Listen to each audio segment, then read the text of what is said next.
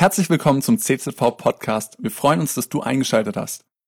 Wir starten in eine neue Predigtserie und ähm, ich habe hier passend zur Predigtserie das schon drauf. Bless. Es geht um Segen.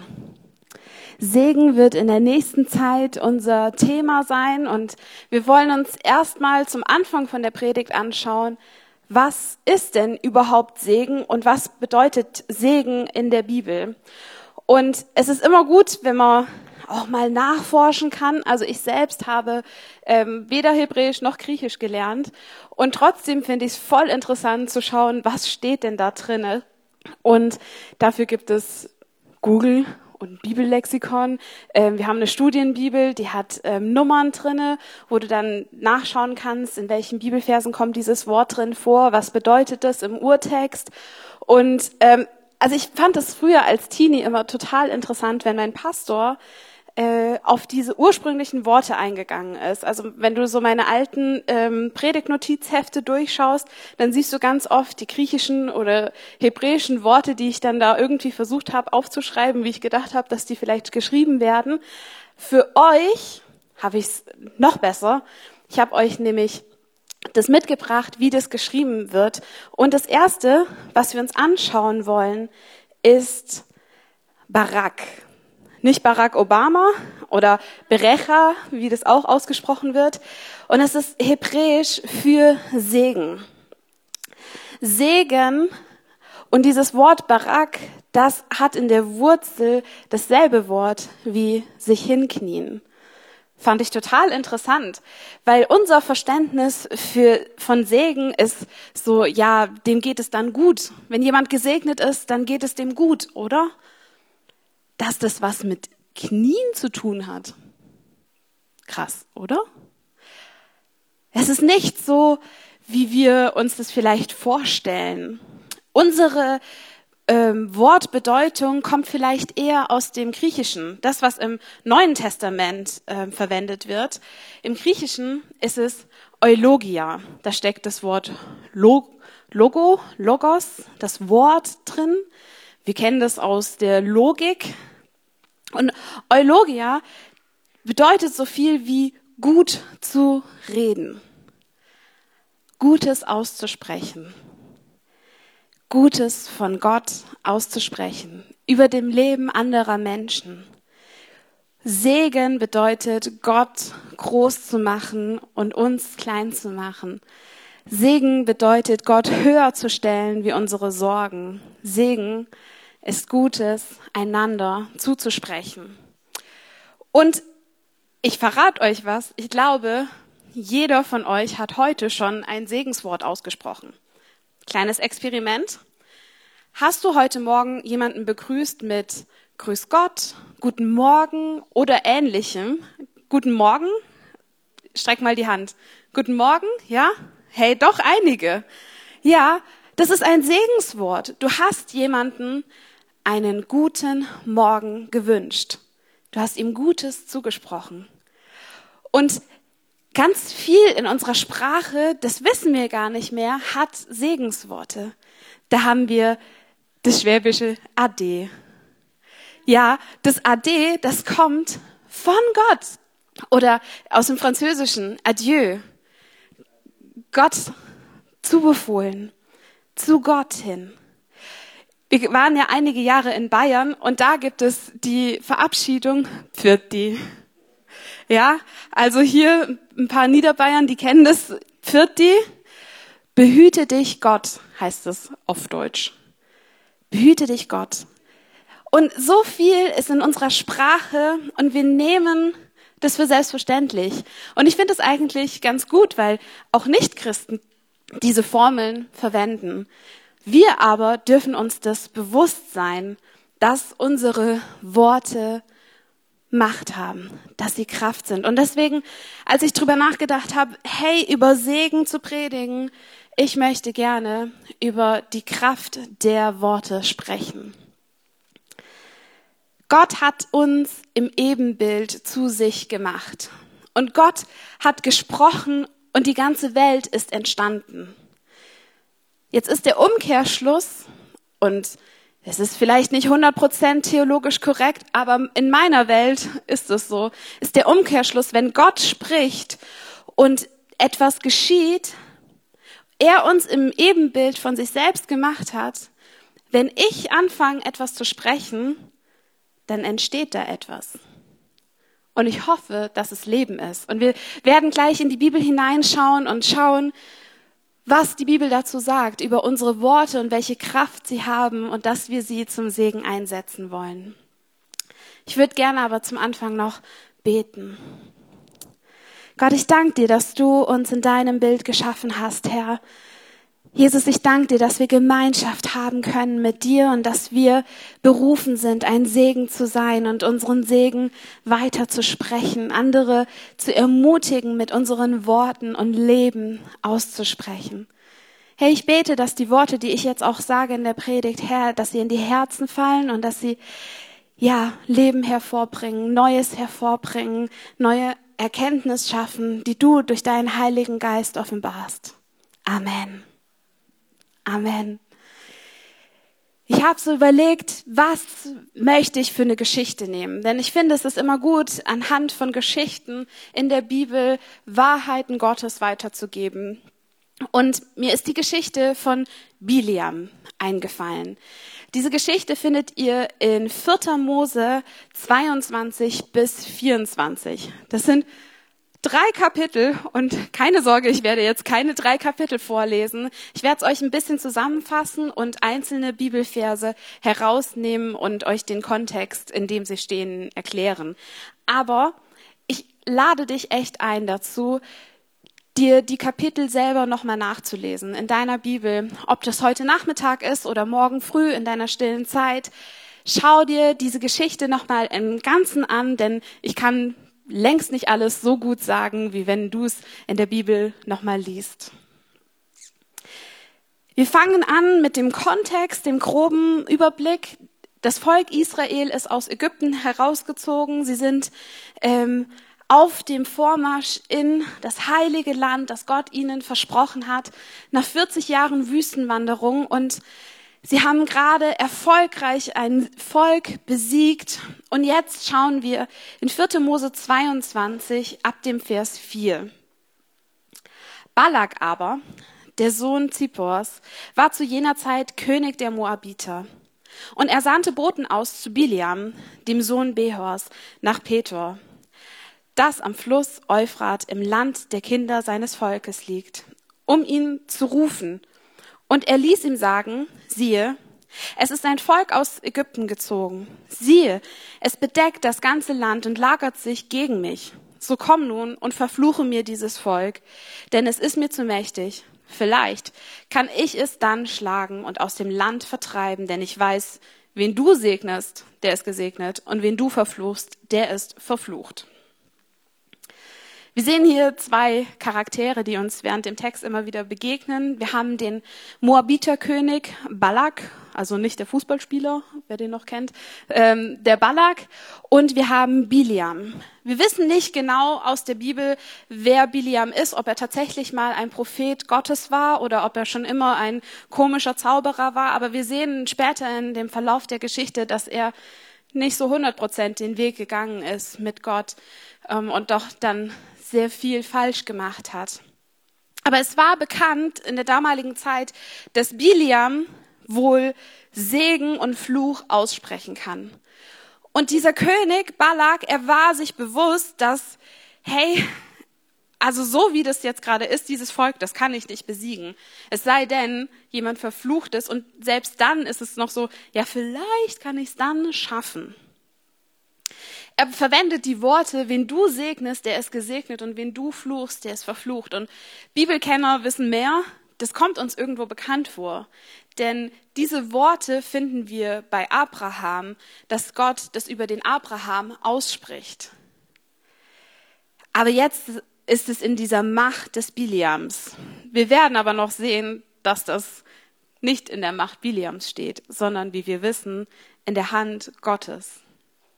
Wir lesen weiter ab Vers 12 bis 13. Ähm, und davor möchte ich einfach sagen, die sind losgezogen und haben den Biliam versucht zu, ähm, zu motivieren, haben ihm Goldschätze angeboten und haben gesagt, hey, komm und verfluche dieses Volk.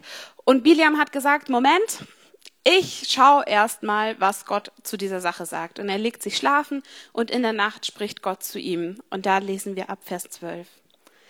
Aber Gott sprach zu Biliam, geh nicht mit ihnen, verfluche das Volk nicht, denn es ist gesegnet. Da stand Biliam am Morgen auf und sprach zu dem Fürsten Balaks, Geht hin in euer, euer Land, denn der Herr hat mir die Erlaubnis verweigert, mit euch zu ziehen. Anhand von der Formulierung können wir vielleicht schon rauslesen, so eigentlich wäre er schon gerne mitgegangen, aber der Herr hat es ihm verboten. So ist er zu Hause geblieben, seine Fürsten, die Fürsten sind wieder zurückgegangen und die Knechte haben dem König das gesagt, dass, ähm, dass er eben nicht mitkommt. Und der König hat gesagt, was soll denn das? Und hat sich überlegt, er schickt nochmal eine Truppe hin. Nochmal krassere Typen, die, die besten aus seinem Reich, die krassesten Fürsten, die er hat, die schickt er hin mit dem Angebot, ihm alles zu geben, was er möchte, den ganzen Reichtum oder ganz viel von seinem Reichtum ihm zu geben. Und jetzt kommen diese Knechte wieder zu Biliam und sagen, hey, er bietet dir richtig viel an, überleg's dir doch nochmal. Und Biliam antwortet in Vers 18, ähm, er sprach zu den Knechten, selbst wenn mir Balak sein Haus voll Silber und Gold gäbe, so könnte ich doch nicht den Befehl des Herrn meines Gottes übertreten, um etwas Kleines oder Großes zu tun. Und nun bleibt doch auch ihr nochmal über Nacht und damit ich erfahre, was der Herr weiter mit mir reden wird. Und da kam Gott in der Nacht zu Biliam und sprach zu ihm, wenn die Männer gekommen sind, um dich zu rufen, so mache dich auf und geh mit ihnen. Doch nur das, was ich dir sagen werde, nur das darfst du tun. Also der Biliam ist wieder hingegangen. Er wusste eigentlich, dass Gott schon sein Nein gegeben hat. Und jetzt ist aber der Einsatz noch mal höher. Er konnte noch mehr gewinnen. Also geht er noch mal zu Gott hin und sagt: Hey, ich weiß zwar, du hast schon Nein gesagt, aber ich frage jetzt noch mal, weil wenn Papa Nein sagt, gehe ich zu Mama. So in der Richtung und sagt: Kann ich jetzt gehen? Und Gott, das werden wir später sehen, dem, dem war das nicht ganz recht, aber er sagt, hey, geh, aber nur das, was ich dir auftrage, das sollst du sagen. Und jetzt kommt die Geschichte, die vielleicht einige von euch noch aus Kinderstundenzeiten kennen. Biliam und der sprechende Esel. Also Biliam macht sich auf den Weg mit den Knechten und sie reiten ähm, zusammen, er auf seinem Esel und dann stellt sich der Engel des Herrn sich in den Weg und sagt, hey, stopp. Und der Esel, der sieht diesen Engel und, und weicht dem aus und geht übers Feld. Und der, der Biliam, der, der, der fasst das nicht. Der schlägt seinen Esel, sagt, hey, was soll denn das? Geh geradeaus, da ist die Straße.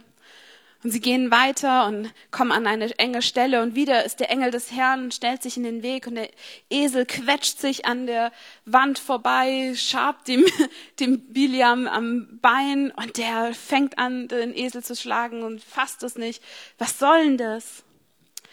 Bis dahin, dass der Engel sich ein drittes Mal in den Weg stellt und der Esel auf die Knie geht und der Biliam fängt ihn an zu schlagen und Gott macht, dass dieser Esel spricht. Ja? Und der Esel spricht zu Biliam und sagt, warum schlägst du mich? Was soll das? Bin ich nicht dein treues Lastentier? Habe ich dich nicht schon immer ähm, getragen, wohin du wolltest? Und dann sagt der Biliam, ja, aber warum spinnst du denn heute so? Also im übertragenen Sinne. Das steht so nicht in der Bibel. und er sagt, ähm, es hat sich ein Engel des Herrn in den Weg gestellt, deswegen kann ich nicht weitergehen. Und in dem Moment macht Gott die Augen von Biliam auf und er sieht diesen Engel und er fängt an, sich zu fürchten und sagt, oh, oh, hätte ich doch besser, wäre ich doch nicht besser mitgegangen und fragt nochmal, darf ich denn jetzt mitgehen oder nicht? Und der Engel sagt, ja, gehe, aber nur das, was Gott dir sagt, das sollst du weitergeben. Und so landen wir im Kapitel 23. Die beiden, der Biliam und der König, gehen auf eine Anhöhe, wo man das Volk Israel sieht und sie bauen Altäre für Gott und bringen Schlachtopfer dar. Und der Biliam geht hin und fragt Gott, was soll ich sagen? Und wir lesen im Kapitel 23 ab Vers 5. Der Herr aber legte Biliam ein Wort in den Mund und sprach, kehre um zu Balak und du sollst reden. Und er kehrte zu ihm zurück und siehe, da stand er bei den Brandopferaltären. Und er und alle Fürsten der Moabiter. Und jetzt fängt er an zu prophezeien. Aus Aram hat mich Balak herbeigeführt, der König der Moabiter, von den Bergen des Osten. Komm, fluche mir, Jakob, und verwünsche mir Israel. Wie soll ich denn fluchen, den Gott nicht verflucht? Wie soll ich den verwünschen, den Gott nicht verwünscht? Denn von Felsengipfeln sehe ich ihn und von Hügeln schaue ich ihn. Siehe, ein Volk, das abgesondert wohnt und nicht unter die Heiden gerechnet wird. Wer kann den Staub Jakobs zählen und die Zahl eines Viertels des Volkes Israels? Meine Seele sterbe den Tod der Gerechten und mein Ende soll ihnen gleichen. Da sprach Balak zu Biliam, was hast du mir angetan? Ich habe dich holen lassen, dass du meine Feinde verfluchst und siehe, du hast sie sogar gesegnet. Und er antwortete und sprach, muss ich nicht auf das achten, nur zu reden, was der Herr mir in den Mund gelegt hat? Da sprach Balak zu Biliam, und wenn du es nicht verfluchen kannst, so sollst du es auch nicht segnen. Der Biliam antwortet aber zu Balak, habe ich nicht zu dir geredet und gesagt, alles, was der Herr sagen wird, das werde ich tun. Wir lesen diese Geschichte und er hat eine ganz klare Berufung von diesem König bekommen. Er wurde gerufen, um das Volk Gottes zu verfluchen. Aber er konnte es nicht, weil Gott schon gesegnet hat, weil Gott seinen Segen auf dieses Volk gelegt hat und er das nicht zugelassen hat, dass irgendwelche Fluchworte über dieses Volk ausgesprochen wird. Und ich finde es total interessant, dass Biliam sich dessen bewusst ist. Er kann es nicht verfluchen, weil Gott es nicht verflucht hat.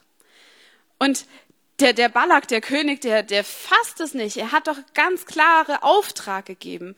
Wenn Markus mir einen Auftrag gibt und ich das komplette Gegenteil tue, hey, n -n, du willst nicht in meiner Haut stecken, so. und jetzt kommt dieser König und gibt einen ganz klaren Auftrag.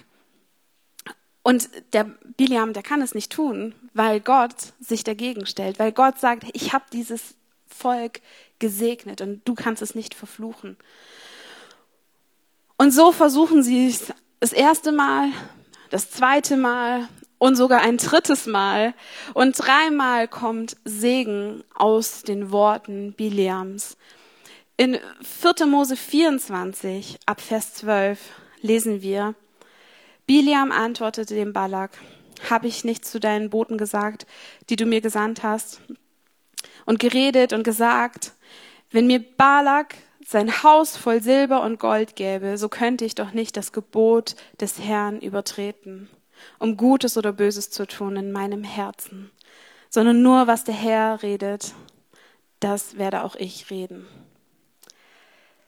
Ich finde es so eine erstaunliche Geschichte und wie gesagt, ich ähm, lege es dir sehr ans Herz, nochmal selber nachzuforschen und die Geschichte komplett zu lesen, im ganzen Zusammenhang von dem Kontext und hineinzugucken, was für Schätze dort drin stecken. Aber was ich dir rausgeben möchte ist, es ist wichtig, ob Segen oder Fluch ausgesprochen wird.